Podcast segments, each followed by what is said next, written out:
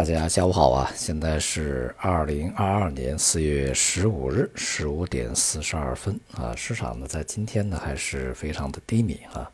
这样呢也就使得在本周 A 股呢是收低的，而且呢在过程中呢，呃，像所谓的价值啊，这个蓝筹啊表现相对稳定一些，而这个科技股啊、成长股呢是相对表现是非常弱的啊。目前的这个市场啊，确实还是重点在于这个以创业板啊为代表的科技股，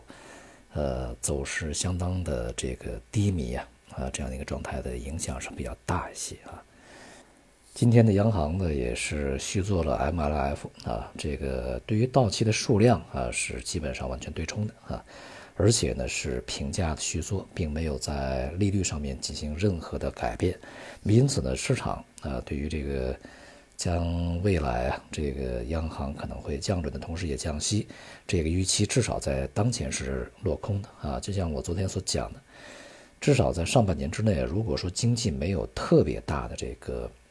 衰退下滑啊这种风险的话，恐怕政策利率的变化呢是可能性不大啊。而且呢，在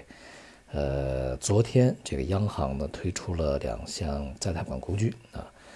这个是针对科技创新以及啊普惠养老啊这两个领域呢来去投放的，而且呢利率相当低啊，这个利率呢只有一点七五啊，这个呢也就是央行在当前这个大环境之下呢精准的这个局部结构性降息的一种手段啊，所以说呢在这样的一个安排下，那么央行全面的降息，呃政策性利率调降这种可能性就更小了啊。说明央行啊是充分评估了当前的环境的复杂程度啊，对于这个利率工具的使用还是相当的谨慎啊，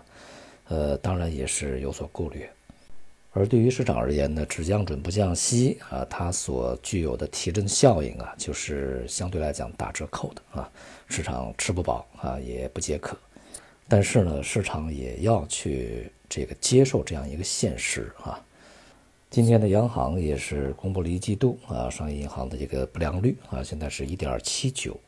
这个数字呢是比去年的四月份的一点七三是上升的啊，这也显示出来啊，整个的经济在当前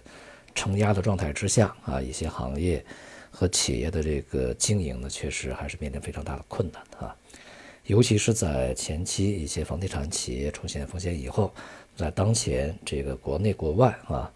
整个经济不稳定的情况下呢，一些实体这个企业啊，制造业恐怕呢也会面临着比较大的一些问题。